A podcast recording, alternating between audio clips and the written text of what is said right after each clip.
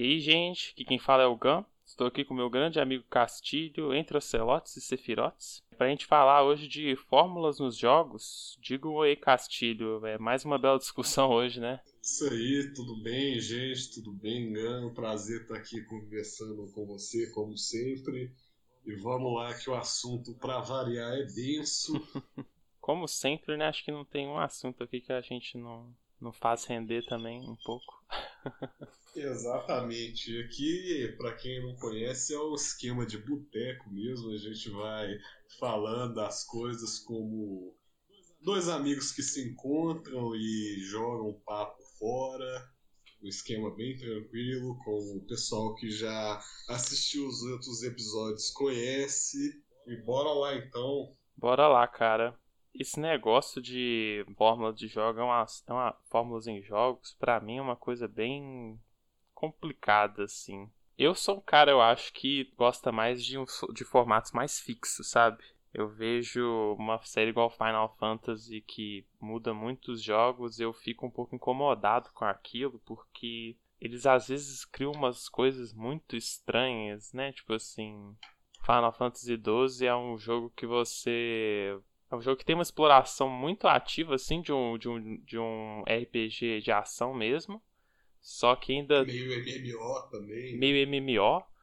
Tem bastante elemento de MMO. Só que, tipo, hum. suas ações ainda estão num timer, assim. Tipo, você manda o cara atacar, ele não ataca imediatamente, ele espera. Hoje eu gosto desse, de, desse jogo, mas, assim, é uma coisa que não, não encaixa muito bem, eu diria, assim. É, é, ela encaixa bem, mas ela é estranha, né? É, é, um, é, um, é o combate de duas ideias, assim, né? De estratégia e ação ao mesmo tempo. Eu acho que depois de conhecer mais o gênero, isso faz sentido, mas é uma coisa que não agrada nem. Não agrada muito, acho que nem um pouco do, dos dois lados, assim, quem gosta de RPGs tradicionais e quem gosta de jogos de ação mesmo. A série é repleta dessas coisas, assim, né? Algumas decisões estranhas na tentativa de inovar. E isso me incomoda um pouco, falar a verdade. É isso que você já começou citando, assim, eu acho que é o exemplo mais claro, assim, de uma série que não segue muito fórmulas pré-definidas, ainda que a série Final Fantasy, é, extensa como ela é, é, obviamente existem semelhanças entre os títulos no que se refere ao gameplay e à história, mas eu acho que é seguro dizer que a cada novo jogo da série a gente tem uma espécie de experiência completamente diferente, né? A gente nunca sabe exatamente o que esperar.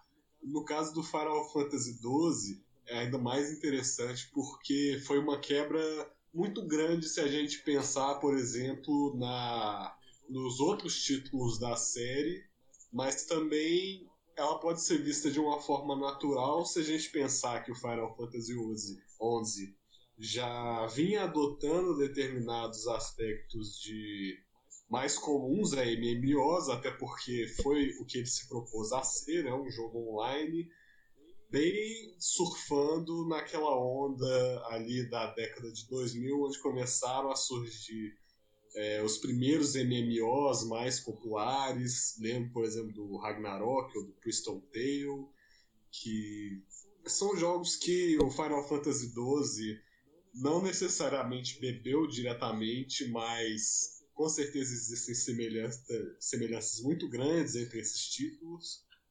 E é bem interessante, assim, porque toda vez que a gente joga no Final Fantasy, a gente não sabe muito bem o que esperar, né?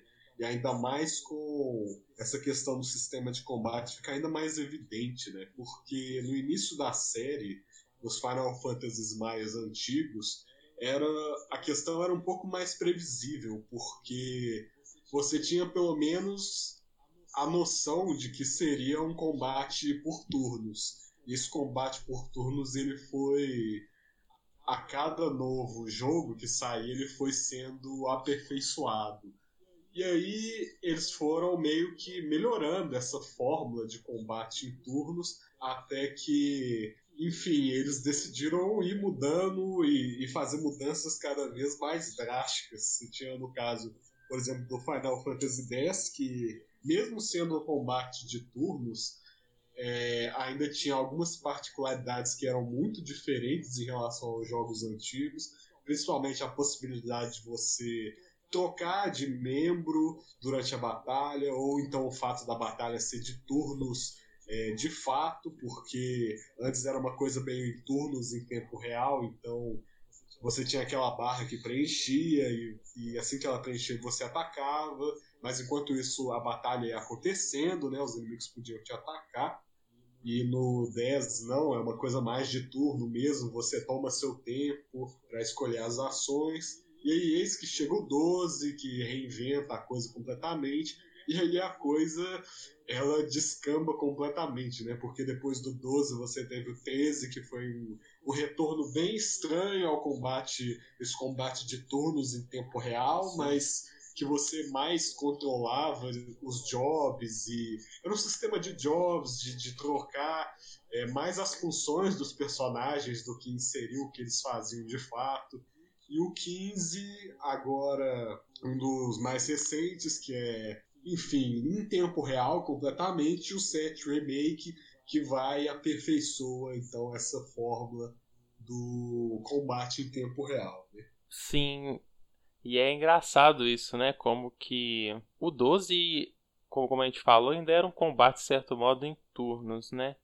Mas eu fiquei até na dúvida na hora que você falou, o, os, os jogos, não era só o Final Fantasy VII, o original, que tipo, o combate era em tempo real e que os turnos não eram esperados assim de cada jogador, os anteriores não, não tinha uma mecânica mais passiva, não? Não, os outros, esse sistema é, da barra preencher e, e, o combate rolando assim sem parar, é, se eu não me engano, ele existe pelo menos desde o Final Fantasy IV. Hum. Foi uma coisa assim muito que ficou muito presente assim na série, do 4 ao 9, com certeza era o sistema de combate predominante. Entendi. É, fiquei na curiosidade aí que eu, que eu não sei muito dessa parte da franquia, não. Mas.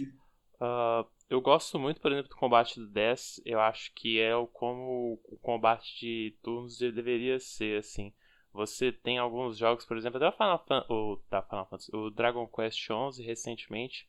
Você não sabe quem, quem que ia jogar em sequência do combate em turnos. Isso, assim, isso é muito ruim, né? Tipo, um jogo tão novo, tão, tão recente, não tem uma coisa tão básica assim pra um, pra um jogo de estratégia. É... é, porque o Dragon Quest ele é interessante porque a, o 11 primeiro, né, o, jogo da franquia, ele, a meu ver, ele tenta emular um certo JRPG, assim, da década de 90, uma coisa bem classicão, mas mas com cara de jogo atual, né? Então, é claro, é uma coisa da, da série Dragon Quest, né? É uma coisa mais de, de nicho. A série, ela, até onde eu sei, não se altera muito entre, entre os novos títulos, mas tem essa coisa, né? Dela tentar emular uma sensação passada, né? Uma coisa bem antiga e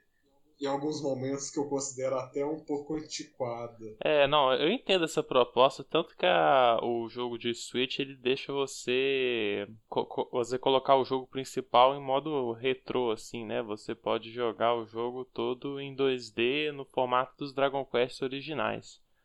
Eu, eu, eu não gostaria de jogar assim, porque algumas das, das adições ou dos retrocessos que isso faz são, assim, terríveis.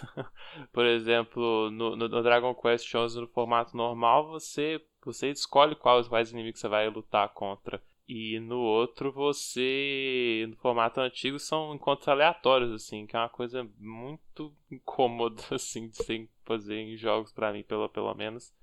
É, eu entendo você pegar um jogo antigo e ter isso, mas em jogos atuais você tem tantos formatos diferentes para isso e usar, usar esse tipo de, de jogabilidade para mim não funciona. E claro, eu, eu, eu, eu gosto de, de tradição, eu gosto de, de, um formato mais específico. Tem, tem coisas que são qualidade de vida, né? Esses quality of life changes que eles falam. Você colocar no Final Fantasy X, por exemplo, qual que vai ser a ordem que seus, seus personagens vão jogar, Isso não, isso dá clareza pro jogador e isso assim não muda nada. Como você joga o jogo, né, assim, porque, porque antigamente você tinha, antigamente não, atualmente alguns jogos eles usam fórmulas que você não, você como jogador não tem acesso, né? Essa, esses jogos de turnos eles são muito assim. Eles calculam seus, seus status, ah, sua velocidade é tanto, sua agilidade é tal, não sei o que, e eles calculam qual quem, quem, quem vai jogar em sequência no turno. Isso pro jogador não é claro, mas você pode mostrar para ele como, como é que ele vai jogar, como é que vai ser as próximas rodadas. Isso não é uma coisa de pedir demais, assim, que, que quebra o jogo, eu acho. Eu acho que isso é uma coisa que o Dragon Quest devia pensar em fazer, por exemplo, e seria interessante, por exemplo, para a franquia. É isso. Essa questão assim, ela é interessante porque a gente trouxe aqui dois exemplos que eu considero, eu diria até um pouco extremos, né? Você tem desde o Final Fantasy que sempre se colocou meio de vanguarda no sentido de definir um pouco o que, que deveria ser o parâmetro dos RPGs japoneses. Então, sempre buscando uma reinvenção constante dos seus sistemas, do modo né, não necessariamente da, de como a história se desenvolve, mas como estão os personagens ali inseridos no mundo.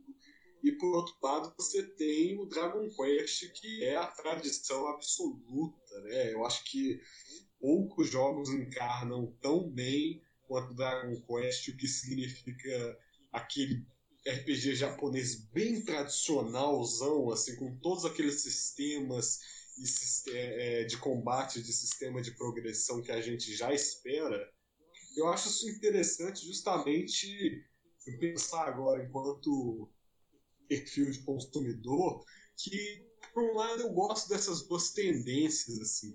Eu gosto de uma série que ela mantém suas raízes mas ela dá pequenos ajustes na fórmula que ela melhora determinados sistemas para deixar eles um pouco mais atuais, embora eu acho que o Dragon Quest acabe, o Dragon Quest 11, né, acabe se excedendo um pouco nessa coisa muito de nostalgia de década de 90, mas que é uma coisa que eu entendo também, porque o pessoal que é fã de Dragon Quest, né, que espera esse tipo de coisa da série, eu acho que é coerente com a maior parte do público, né. É, Enquanto que a série Final Fantasy, ela, até por esse aspecto que eu mencionei, de ser uma coisa meio de estabelecer o, o parâmetro assim, de qualidade, ou pelo menos era assim, é, alguns anos atrás, de ela sempre buscar se reinventar, assim, de ela nunca se repetir. Isso eu acho interessante também para ela buscar se atualizar no sentido de buscar novos públicos, de buscar de tentar conciliar um pouco o pessoal que acompanha a série há muito tempo com o pessoal que não conhece a série, mas que com certeza, quando vi trailers, seja do Final Fantasy XV ou do Final Fantasy VII Remake, para citar os mais recentes, com certeza ficou interessado ou se maravilhou com, sei lá, diversos aspectos que a gente poderia citar aqui. Eu penso até no Final Fantasy XV como o, o jogo da franquia que faz essa ponte muito bem entre passado e futuro, isso está logo na, na decisão dos desenvolvedores. Né? Eu vou esquecer quando eu coloquei o CD do Final Fantasy XV pela primeira vez e você estava aqui em casa quando eu fiz isso, porque a gente iniciou o jogo juntos pela primeira vez. Ah, verdade. Em que aparece uma mensagem assim, não sei se você se lembra. Final Fantasy para fãs e e pessoas que estão vindo agora, né? Que estão chegando uhum. agora. Uhum.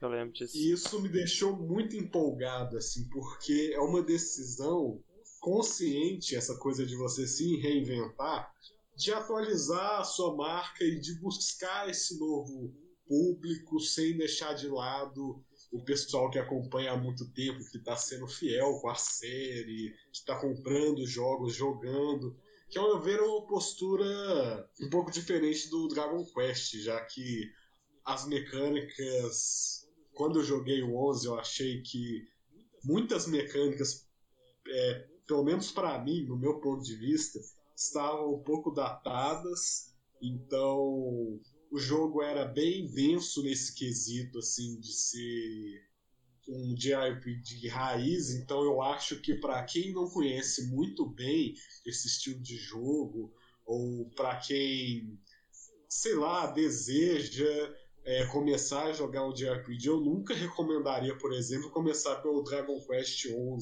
Uhum. É, que apesar de ser um, um, jogo muito bom, assim, eu acho que ele é, cumpre muito bem o que ele se propõe a fazer, eu vou confessar de que ao final da jornada, que não é uma jornada curta, se eu não me engano, eu gastei pelo menos umas 75 horas para zerar, o que é uma quantidade de tempo absurda se a gente parar para pensar, porque é muita coisa. No final dessa jornada eu já estava exausto, porque os sistemas são muito datados e eles não eles não melhoram muito durante o jogo, assim. Então, é uma coisa a se pensar, assim, enquanto consumidor, né?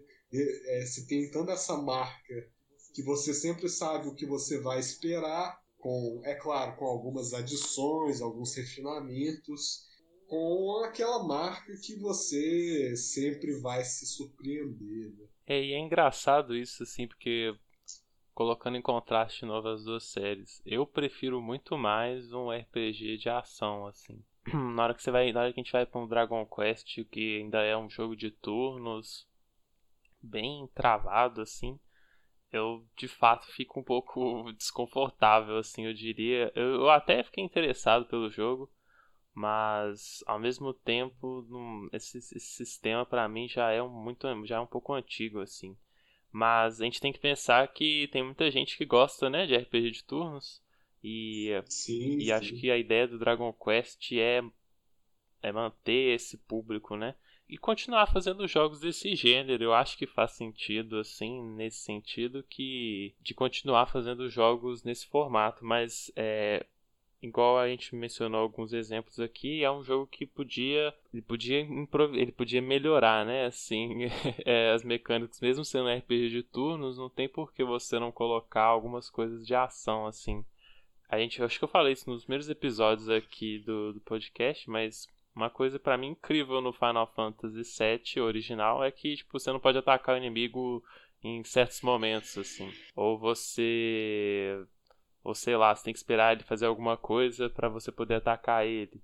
E isso para mim é uma ideia muito simples e muito legal, assim. O Dragon Quest nunca faz isso em nenhum momento, que é meio você fica assim, porra, o jogo de 2000 e de, de 97 não é, colocou esse negócio que é muito legal e um jogo tipo sei lá quanto que é Dragon Quest 11, mas tipo, nos últimos três anos não fez isso.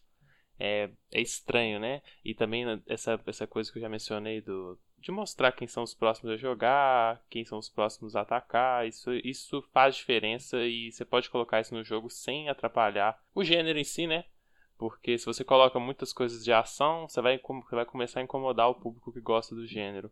Mas tem coisas que você pode muito bem colocar. É, exatamente, assim, o caso do Dragon Quest XI eu acho que é um pouco mais problemático nesse sentido, porque Jogando Final Fantasy VII, por exemplo, o original, é um jogo que, apesar do sistema de combate ao final dele, pelo menos foi uma coisa que eu senti, já que é um jogo relativamente longo, ele se tornar um pouco repetitivo, acaba que, enfim, quando você já está com seu personagem num certo nível, você não precisa ficar improvisando tanto suas estratégias ou ficar pensando em novos caminhos e tal. Então a coisa naturalmente ela vai se repetir um pouco. Eu nunca me senti exausto jogando Final Fantasy VII, no sentido de não quero mais jogar esse jogo porque eu tô de saco cheio, assim, de... Pelo contrário, quando, é, quanto mais eu jogava, mais eu queria jogar, eu achava é, acho o jogo incrível, assim, acho que ele é muito bem sucedido, assim, várias coisas. É um jogo que obviamente já está datado em alguns pontos, mas é um jogo de 1997, não sei a data certa, mas já tem um tempo, então obviamente que ele vai ser um pouquinho datado, isso é inevitável. Mas agora no Dragon Quest XI a coisa já é um pouco diferente, assim, porque ao final do jogo eu, eu já tava de saco cheio, assim, da história, do gameplay, porque o jogo tem uma espécie, assim, de final falso, é, lá pra, sei lá, quando você tá umas 40 horas, não, um pouquinho mais que isso, você derrota um chefe e você tem a impressão que o jogo acabou mas meio que não acabou. Tem outro capítulo ainda para ser seguido, é mais horas assim, é uma coisa que eu achei completamente desnecessária. Basicamente, ela torna umas 30 horas assim da sua campanha completamente inútil. Então eu detestei esse aspecto e o gameplay, então, é, no resto assim do jogo, ele fica ainda mais enfadonho de de ser, sabe, aquelas batalhas de turno lentas e muitos inimigos é, no cenário, que então. E você não tem muita escolha, assim, você tem que lutar com eles, porque se você não lutar, você não vai evoluir. E aí fica aquela coisa, né, bem chata de grind, que é um, um aspecto assim de design que está presente em muitos RPGs e que eu particularmente não sou muito fã. Né? Eu até gosto de grind assim, mas o Dragon Quest XI tem péssimos elementos para acho que pra, acho que até para ajudar, tipo, o jogador a chegar a nível máximo assim, que é uma coisa que acho que a maioria das pessoas quer fazer, né, assim. Você chega no final do jogo, você quer fazer desafios, mas você não quer ficar lá sei lá, dias. Horas e horas matando mesmo. É, você não quer ficar fazendo isso. E acho que alguns jogos fazem isso bem, assim, colocam uma, uma última fase com uns, uns, bichos poderosos. Final Fantasy VII é muito bom pra você fazer. Você chegar em nível 99 rapidinho, assim, com, tem tipo duas áreas que, é, eu fiz isso facilmente, assim. Final Fantasy. Final Fantasy X eu não fiz isso não. Mas em nos RPGs mais, mais de ação também é muito fácil fazer isso. Geralmente as últimas fases ajudam muito com isso. E tem sempre alguma dungeon extra que ajuda. E o, o Dragon Quest XI não tem nada disso. E tipo assim. É um saco você tentar fazer as coisas do pós-jogo porque você é um inferno você chegar a você subir de nível depois que você acaba tudo. E isso, assim, mais uma coisa meio datada, assim. E é engraçado você ter falado essa, essa coisa da história, porque acho que é outra coisa de, de formato que, que a gente pode falar também, né? Por, chega um ponto, as pessoas querem criar inovação em qualquer lugar, assim, né? é, ainda mais essas empresas de jogos. Eu acho que o Dragon Quest XI tenta fazer isso, ele tenta inovar um pouco na história nesse quesito, assim. Não que viagem no tempo seja uma coisa muito nova, mas eu acho que como o formato que ele colocou esse capítulo final, eu, eu gostei assim, eu tenho minhas ressalvas, mas eu achei uma uma surpresa interessante e legal assim. Eu não gostei muito da gameplay não dessa parte, eu, mas eu gostei como é, como foi a história nesse arco assim. Eu acho que a história do Dragon Quest 11 em, em si eu achei legal assim. E eu gostei dessa essa inovação que eles proporam, assim, né? É, um, é uma. Como é que chama isso? É uma surpresa? uma surpresa na história que ficou legal, assim. Embora não ajudou nada na gameplay do jogo. É, sobre esse quesito da história, eu acho que no caso do Dragon Quest XI, já que é o, o jogo que a gente está falando aqui no momento dessa conversa, eu acho que no caso dele foi mal implementado, assim, eu acho que não quero me ocupar tanto assim falando da história do Dragon Quest, porque eu imagino que seja um jogo que muita gente não jogou, aí pode ficar um pouco confuso para algumas pessoas. Mas só para explicar rapidinho, então, é, tem um momento do jogo que você volta no tempo para tentar impedir um certo acontecimento, a morte de uma personagem, e só que nesse processo você acaba tirando, em primeiro lugar, a, a decisão mais ousada da história, que foi justamente a morte da personagem. Você acaba tendo que desfazer um tanto de coisa que você fez durante horas, assim, porque você volta em determinado ponto-chave da história e o que você fez aí da, daí para frente não importa mais porque é desfeito e, enfim, eu achei muito mal implementado e um pouco frustrante, assim. Eu acho que o caso do Dragon Quest XI, que ele é bem tradicional no sentido de gameplay, mas eu acho ele também bem tradicional na história. Eu acho que o arco em si. Ah, você tem o herói escolhido, né? Sempre tem essa coisa, né? Na maioria do, é. dos RPGs japoneses. tem o herói escolhido, não sei arbitrariamente, assim, como, como que esse cara foi escolhido. Você tem esse cara que ele, ele é especial de alguma forma, assim, e ele é incumbido de alguma forma de salvar o mundo, porque sim. por causa da, da mitologia louca assim, do jogo. É, nesse, e o Dragon Quest ele segue um pouco essa fórmula, né? Eu acho que ele se destaca um pouco, o 11, na interação dos personagens. Eu acho que os personagens são muito carismáticos e adoro as interações entre eles, assim, isso tudo é muito bom. E eu acho que é um pouco onde a história se destaca, para mim é onde é, é, um pouco a saída, assim, uhum. de você fazer uma história que seja bacana, porque eu acho que a gente já tá tão saturado, assim, de tudo, de narrativa, de vários tipos de coisa, que se a gente for, a gente não precisa necessariamente inventar a roda, assim, no quesito de, de história. Eu acho que a gente pode trabalhar um pouco a gente pode se retomar os elementos mais tradicionais e criar uma coisa bacana em cima disso. Por exemplo, Final Fantasy XV, ele é muito semelhante em vários aspectos ao Final Fantasy, o primeiro Final Fantasy, o mais antigão de todos, que é aquela coisa dos quatro guerreiros da luz, não sei o que. É um arco muito parecido. Assim, a história do jogo no geral é muito simples. Mas o que eles preenchem assim de, de conteúdo no sentido de interação dos personagens, da construção do mundo, da mitologia, eu acho ela super bacana. Mas é claro que também essa é uma questão de, de gosto, né? Tem gente que gosta, tem gente que não gosta. É, e eu acho isso bacana, assim, eu gosto quando a pessoa pega esse tema mais clássicozão, assim, e trabalha em cima dele dando dando alma assim para a coisa, né? De também não ficar só uma repetição do que, do que a gente viu antes. O, o negócio para mim, o, o, Dragon Quest XI ele faz muito bem essa, essa, essa interação com os personagens, como você falou.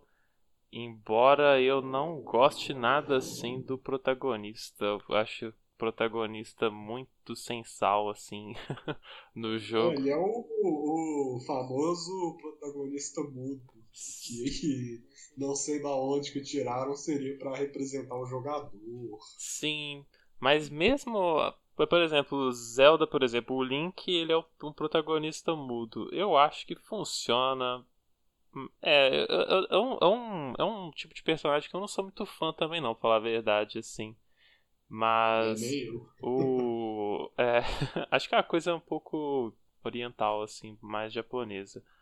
Mas eu não gosto nada assim, acho que o protagonista é porque eu, é, é, é, é, engraçado, né? Ele, ele, ele tem uma contradição um pouco, eu diria, porque é, é para ele ser mudo para o jogador se inserir ali, mas ele toma, ele, ele, meio que toma as decisões por, por si mesmo, assim, durante o jogo, que são meio estranhas, né?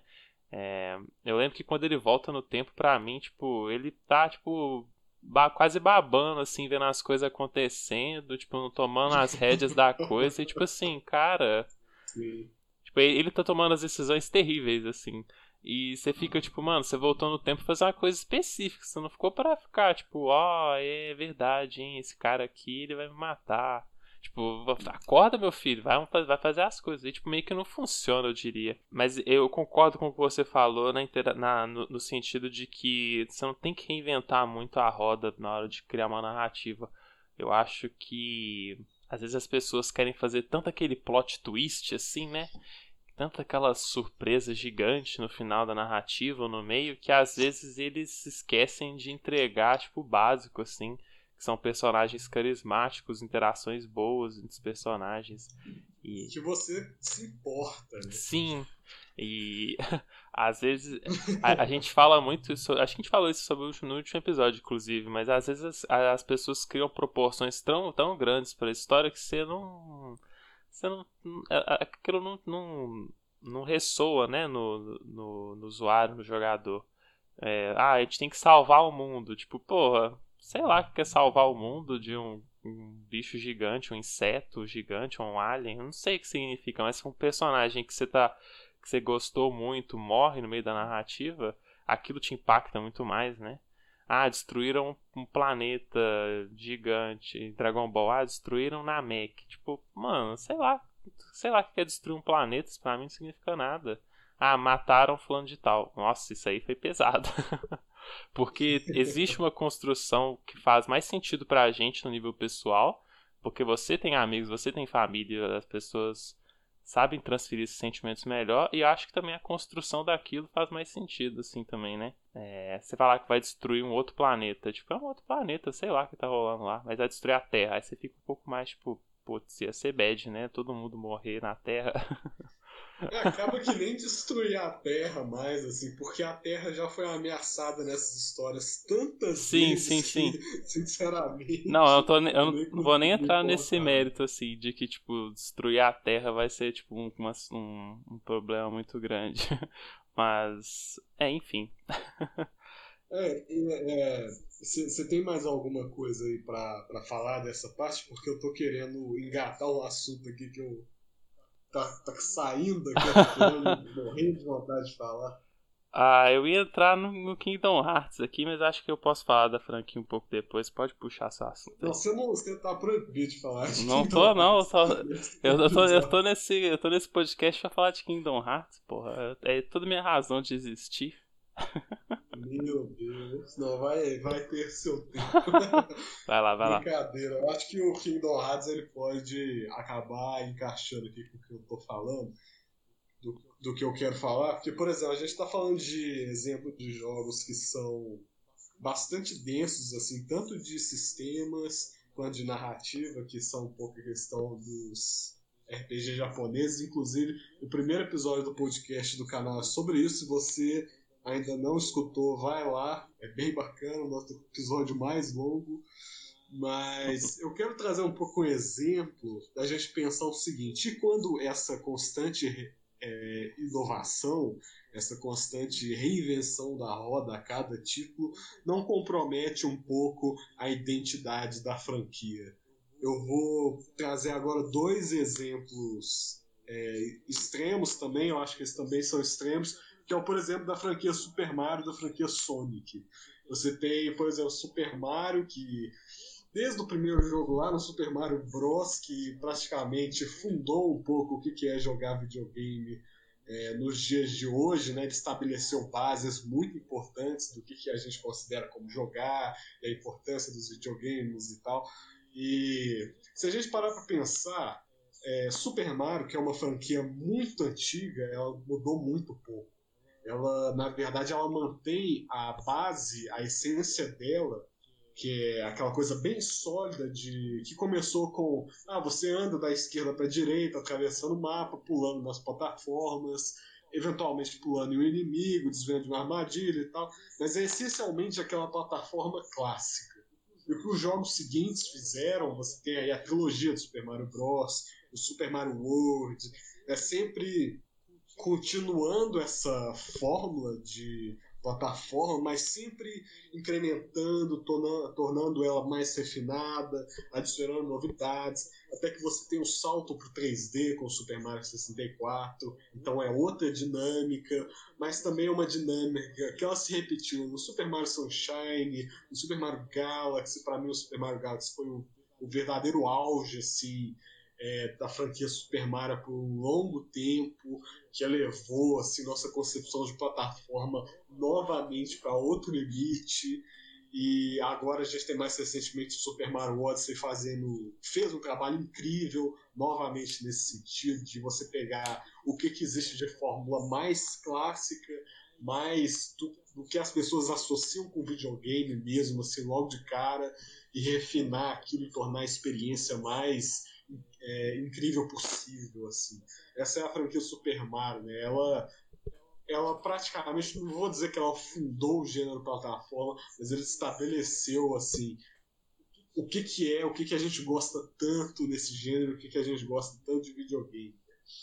vou trazer então um exemplo oposto, assim, é o oposto não só por esse sentido, mas também porque já foram duas franquias rivais, que é a franquia Sonic, que é uma franquia que eu gosto bastante, assim, é, é a minha preferência por jogos de plataforma, é a franquia Sonic, que foi uma série que começou lá no Mega Drive, Master System, esses consoles iniciais da Sega, e também tinha uma proposta bem semelhante no início, que era vá da esquerda para a direita, só que ao invés de você ter aquela coisa Super Mario, assim, de tomar seu tempo, pular e tal, cuidado, Sonic era tudo sobre velocidade. Então não se bastava só completar a fase, se tratava de você completar a fase o mais rápido possível, desviando da, das armadilhas e decorando as fases, os melhores caminhos. Isso eu sempre achei fantástico. E nos três primeiros Sonics clássicos, a fórmula se manteve mais ou menos a mesma coisa, né? Adicionou um personagem novo aqui, aí no próximo adicionou mais outro e tal, mas eles tinham habilidades diferentes, mas o conceito era mais ou menos a mesma coisa.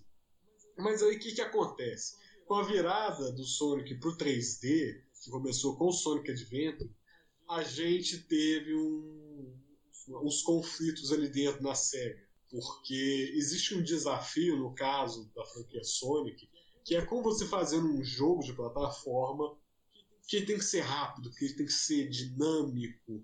É, isso é uma tarefa muito difícil que eu acho que até hoje a SEGA não consegue é, dominar isso com, com o máximo de potencial. Assim. Acho que ela não consegue alcançar esse potencial. E uma das razões para isso é que a cada novo jogo do Sonic parece que ela tem uma necessidade de começar tudo do zero. Então, abandonar todas as mecânicas que foram construídas no jogo anterior e criar um gameplay completamente novo.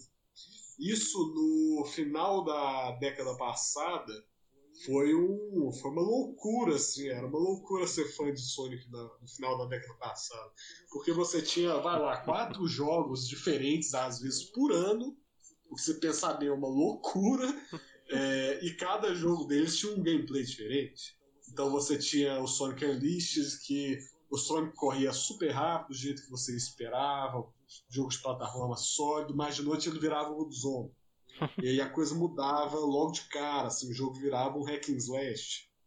Ou então você tinha o Sonic and the Black Knight, que segurava uma espada, e você corria pela fase balançando o Wii Remote, o controle do Wii, e ele fazia o movimento da espada ou Sonic and the Secret Rings, que você só utilizava o Wii Remote na posição horizontal, movimentando de um lado para o outro, porque o Sonic corria sem parar. Então, assim, é, é uma verdadeira loucura o que, que aconteceu com essa série assim, depois que ela virou para 3D.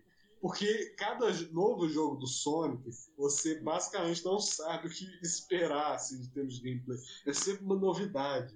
Isso é uma coisa que particularmente me incomoda, porque embora, é, obviamente, eu sempre gosto de novidade, eu sempre gosto de testar novas coisas nos videogames, eu também gosto de uma coisa de, de quando a empresa se agarra a uma ideia e tenta aperfeiçoar ela ao máximo, lapidar ela ao máximo, para tentar chegar ao potencial, como fez a franquia Super Mario. Né? O caso do Sonic, isso nunca, pelo menos até agora, não aconteceu de fato. Assim, cada jogo é uma novidade e no final das contas, o que você tem é um fandom que já é um dos mais antigos, porque Sonic é uma franquia muito antiga, vai fazer 30 anos ano que vem, se eu não estou enganado. Então você tem fãs de várias idades, de várias gerações, que simplesmente não concordam o como um jogo de Sonic deve ser. Você tem o pessoal mais clássico que acha que o Sonic só vai ser bom 2D, que vai ser aquele tipo de jogo mais clássicozão que o Sonic Mania agora trouxe como revival, assim, né? Que é um jogo muito bom. É, você tem a geração que cresceu com os jogos 3D, os inícios dos jogos 3D, que é o meu caso. Então eu já prefiro os jogos 3D ao invés do 2D. É, e você tem a geração mais recente agora que jogou até Sonic Boom, que esse eu nem cheguei a jogar, que é um jogo do Sonic que simplesmente o Sonic não corre rápido. Então você tem uma loucura, assim, porque ninguém consegue decidir o que que o que, que um Sonic, o que um jogo de Sonic deveria ser. É, ninguém consegue concordar em nada, assim. Eu acho que isso atrapalha demais a identidade do jogo. Porque se você tem, por um lado, um jogo de Super Mario que você entra, você já sabe exatamente o que você vai esperar, e sempre vai ser melhor a cada jogo que lança, você tem um jogo de, de Sonic que, bom, cada jogo é uma aventura nova, se você tiver disposto a embarcar ou não, ele é se com tiver você. disposto a jogar e... esse dado aí, tirar um um 1 É, ou um 6, né? exatamente. E todo mundo sempre vai odiar, todo mundo vai sempre falar mal, até que vai surgir o próximo jogo que vai virar o novo alvo, e vão sempre falar mal que a SEGA não consegue mais fazer jogos de Sonic, isso e aquilo e tal. Aí você cria sua loucura, assim. Aí eu queria saber, assim, você como consumidor, você, o que, que você acha, assim, dessa situação, assim? Você acha que uma franquia que ela acaba se reinventando demais, ao mesmo tempo que ela tem essa coisa, né, de ela precisar se atualizar, será que ela pode acabar perdendo um pouco a identidade dela? Ou então será que uma franquia muito antiga como o Super Mario, que vem só refinando a fórmula, atualizando, ela não corre o risco de ficar se repetindo, se, de cair na mesmice? O que, que você acha disso? Cara, você pega dois bons exemplos aí eu falar. Eu, o que eu gosto, assim, uma coisa que eu gosto muito na franquia do Mario é que você. Eles separam bem as coisas, né? Você tem. Você tem os jogos de Mario 2D. Você, é, você tem Super Mario 1, Super Mario 2, é, você tem Super Mario World, aí você tem atualmente Super Mario Bros. Wii e tal. É, Super Mario. É, o 3D é um pouquinho. O, o 3D World é um pouquinho diferente. Mas aí você tem Super Mario 64, igual você falou, o Sunshine. E, é, o Mario também tem franquias de RPG. A gente tem Paper Mario, Paper Mario and the Thousand Year Door. É, são jogos de RPG, Super Mario RPG é o primeiro. E isso é, isso é legal, né? Assim, como você fugiu muito da sua fórmula, vamos fazer uma série disso. e, e isso deu certo? V- vamos, vamos, vamos construir mais em cima disso.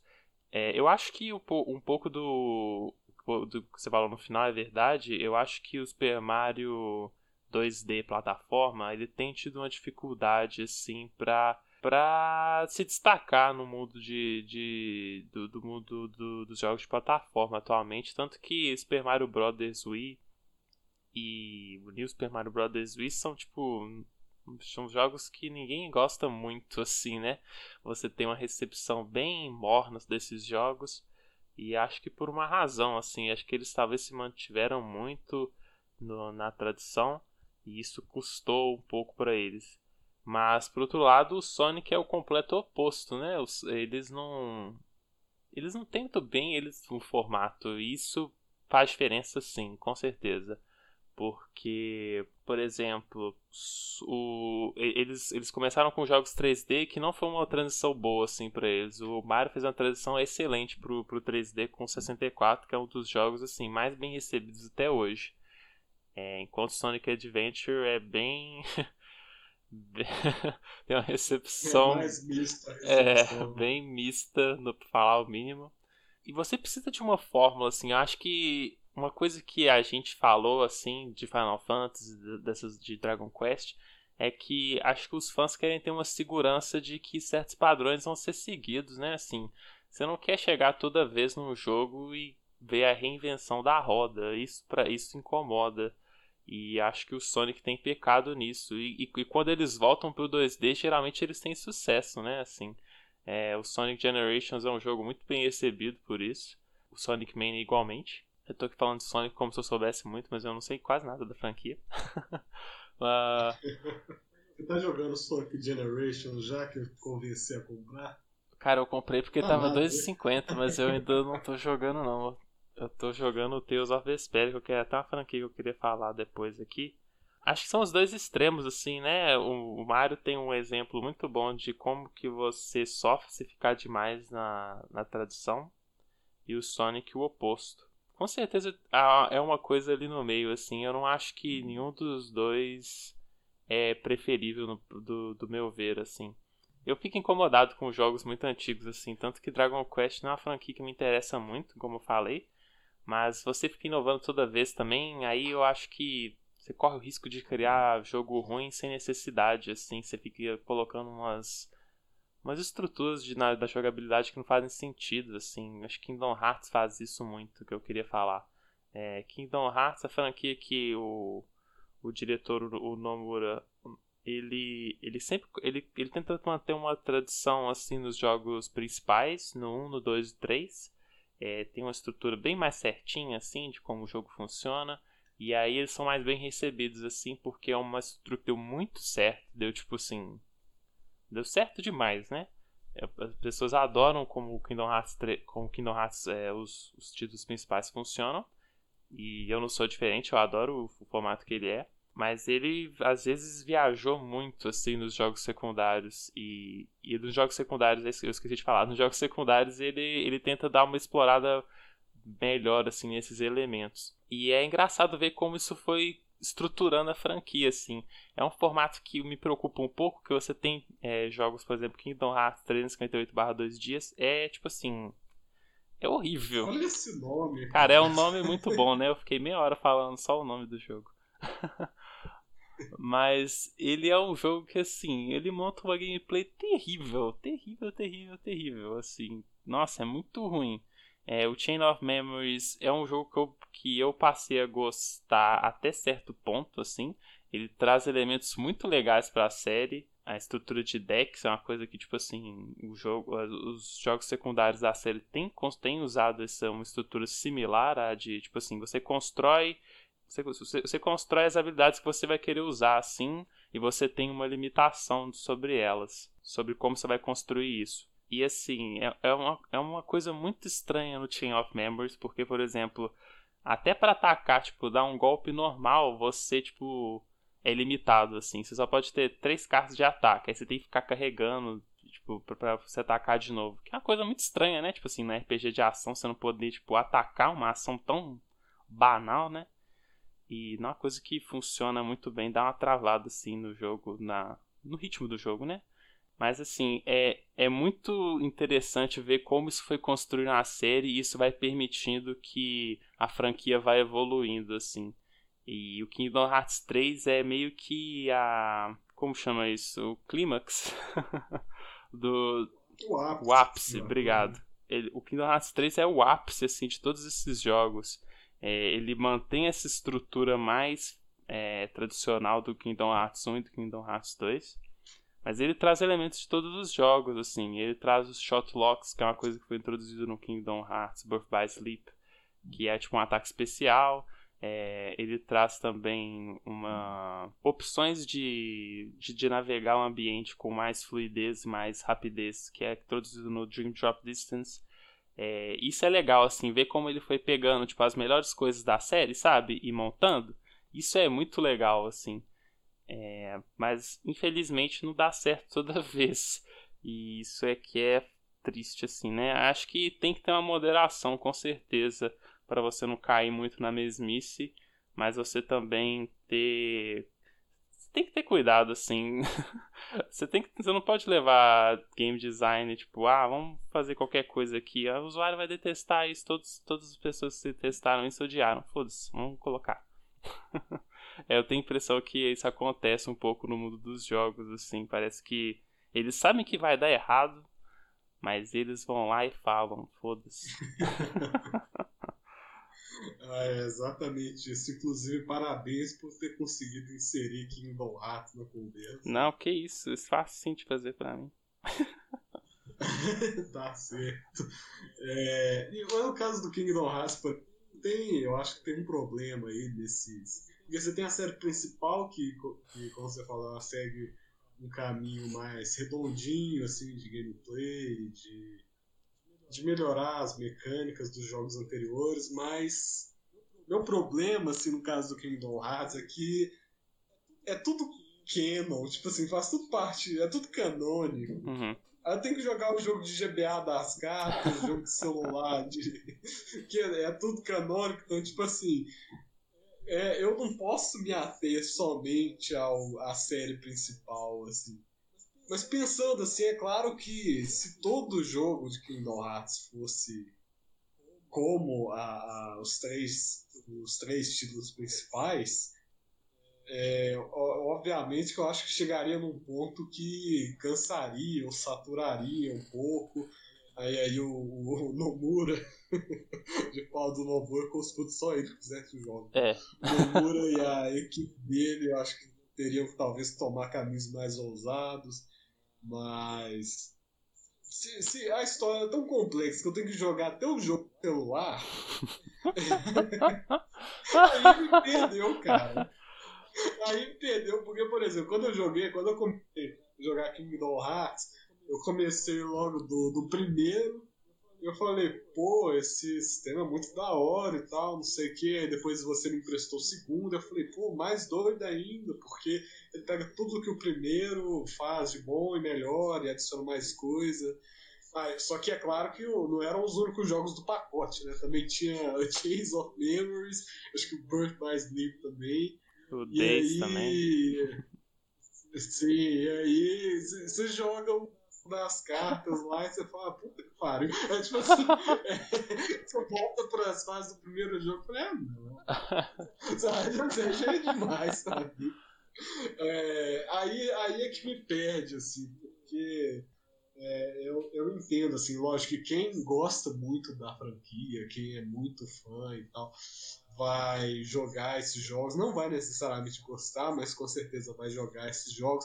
Mas para mim, que eu sou um novato, jogo em Hearts há muito pouco tempo, quando eu fiquei sabendo da zona que é essa quantidade de jogo e essa história maluca, pra dizer no mínimo, eu falei, ah não. As coisas podiam ser mais simples, sabe? É, cara, e você traz um ponto muito bom que eu queria falar também, é que essa divisão é boa, assim, de, de o que que é o que que é tradicional e o que que é novo, é boa para os jogadores da franquia, assim, né? Tipo assim, quem gosta da franquia, eu acho que é um formato legal. Mas você tem o problema de que quem tá chegando fica muito perdido das coisas. A pessoa gostou igual você, gostou do 1, gostou do 2. Aí descobre que todos os outros jogos é, são canônicos e eles têm sistemas de batalha muito diferentes. isso é isso é ruim, né? Porque isso quebra a expectativa que o jogador tem e isso quebra também como ele se sente confortável jogando aquele jogo assim. E no momento que você tira isso, além da não vou nem tocar na questão da história, mas no momento que você tira essa esse conforto assim de um sistema mais amigável que a pessoa está familiarizada, meu Deus. É, na hora que você tira isso, você acaba afastando um monte de gente do, do, do, do dos jogos. E isso é o que acontece muito em Kingdom Hearts. É, as pessoas gostam do. Tem até muita gente que fala isso, tipo, ah, só vou jogar os Kingdom Hearts principais, assim, um, dois, três. Você não vai entender Eu... nada da história. Mas vai ser um jogo muito bom, assim, vai ser divertido de jogar. Eu gosto, eu recomendo os três jogos para todo mundo, assim. É, os, o Kingdom Hearts 1, 2 e 3 são muito bons. Você vai ficar um pouco perdido. vai ficar um pouco perdido no 2 e vai ficar muito perdido no 3, assim, em questão de história. Mas você vai gostar bastante do, dos jogos. E o 1 tem que ser a, os, os novos, assim, não joga no de PlayStation 2, que é terrível. Fica a dica aí. Exatamente. Inclusive, só voltando aqui um pouco no assunto, que você falou que o Kingdom Hearts 3 é o ápice da franquia Kingdom Hearts e todos esses que você falou. Você sabe qual que é o ápice do Sonic na linha Adventure? Não. Não, não, não, não. Você quer que eu fale ou você já sabe qual que é? Eu quero que você não fale. Sonic 2006! Não! Quem voltou, que é membro permanente aqui em cada episódio. Inclusive, vai lá na página do Instagram, já tem post sobre esse jogo maravilhoso. Uma das postagens, uma das postagens mais famosas é de Sonic 06. Que tempos difíceis. Do lado de The Last of Us 2, esse jogo que eu já tive a oportunidade de zerar. Vocês podem ir lá conferir a nossa página. Sem spoilers. The Last of Us 2, sem spoilers. The Last of Us 2 do lado de Sonic 2006, esse xodó aqui da Entre os Pelotas e Sephiroth. Xodó só do Castilho. Gun, uh -uh. Vai jogar do início ao fim, gravando. Isso aí eu posso até fazer. maravilhoso com esse jogo, incrível, de nove personagens jogar. Nossa, nove? Pra quê? Nove, nove. Eu queria que Kingdom Hearts acha... 3 tivesse isso, cara. Ia ser tudo pra mim, mas Sonic 2006 eu não queria isso, não. Você achou que eu ia passar um episódio sem falar desse jogo? Não, não achei, não. eu acho que. sempre deixa a melhor parte. Eu acho que se pá daqui a tipo uns, uns seis meses, assim, você talvez esqueça dessa, dessa catástrofe e tal. Mas... Eu acho que eu também. eu esqueci do meu, acho que é só um momento assim que eu joguei recentemente, tô com muita coisa pra botar nesse mundão do Sonic 2006, sempre relevante. Inclusive, né? Tá jogando. Tá jogando Sonic tudo agora, né? Tá jogando Sonic Adventure também. Isso aí, eu tô desde o início de junho, eu alguns jogos de Sonic que eu tenho e atualmente eu tô jogando a série Adventure, tô fazendo vídeo todo dia lá no meu canal pessoal. Quem tiver interesse, eu tô lá jogando o jogo do início ao fim. Essa maravilha de jogo, muito bom. Questionável. Acho que esse foi o nosso melhor episódio. Você acha? Só, só pelo gancho do Ah, tá. Ah, tá. E foi de uma forma tão orgânica e com um senso de humor tão afiado quanto o meu. Claro, com certeza. Pra que. Até esqueci o que ia falar. Pra, pra que tanta autoestima, né, cara? Tanta modéstia também, nossa. Isso aí, mas é claro que é tudo brincadeira. com certeza. E aí, e é isso aí, mas a gente não vai fazer como a série Sônica. Sonic. a série Sônica. Putz. Sonic. A gente não vai fazer que nem a série Sonic e a gente vai parar no auge, então, porque a gente já tá batendo uma hora aí. Batendo uma hora aí de, de podcast. Vai ser um pouquinho menos com a edição. Mas é isso aí, eu nem falei de Tales of, mas isso aí ficou para um outro dia. Fica pra próxima! Deixa os. Que, que a gente fala de Sonic 2006 e não, não. fala da série Tales of. Mas é, tem sempre Agora a próxima vez. É, não pode falar de Sonic você esperto desse cara não, que isso acontece. Nosso xodó maravilhoso. Nosso não. presença até eu esqueci dele. Quem estiver escutando, isso é xodó do Castilho. O Gun não tem nada a ver com isso aí, não. Esquece. Não adianta tirar seu corpo pra fora. Já tirei já, ah. fião. Já tô lá longe. Tá certo então, ó. Vamos encerrando então. Vamos encerrar aí depois dessa bagunça que você fez. É. Beleza, então, gente, vocês já sabem. Se curtirem o vídeo, deixem um like, um comentário. Sigam a gente lá na nossa página do Instagram, que tem post lá de segunda a sexta. Tá bem bacana. Se inscrevam também aí no canal. A gente está disponível também no Spotify para vocês ouvirem, ficarem melhor aí para vocês. E é isso. Sempre um prazer conversar com você, Gan. Cara, sempre um prazer conversar com você igualmente. E muito obrigado a todo mundo que escutou até aí. É, nos vemos semana que vem, né? Não é isso aí? Uai, é, né? uai. Ué. Vai viajar? Vem? Não, uai, que isso. De onde você tirou isso? Tá certo então, gente. Um abraço. Um abraço, falou! Desligando agora.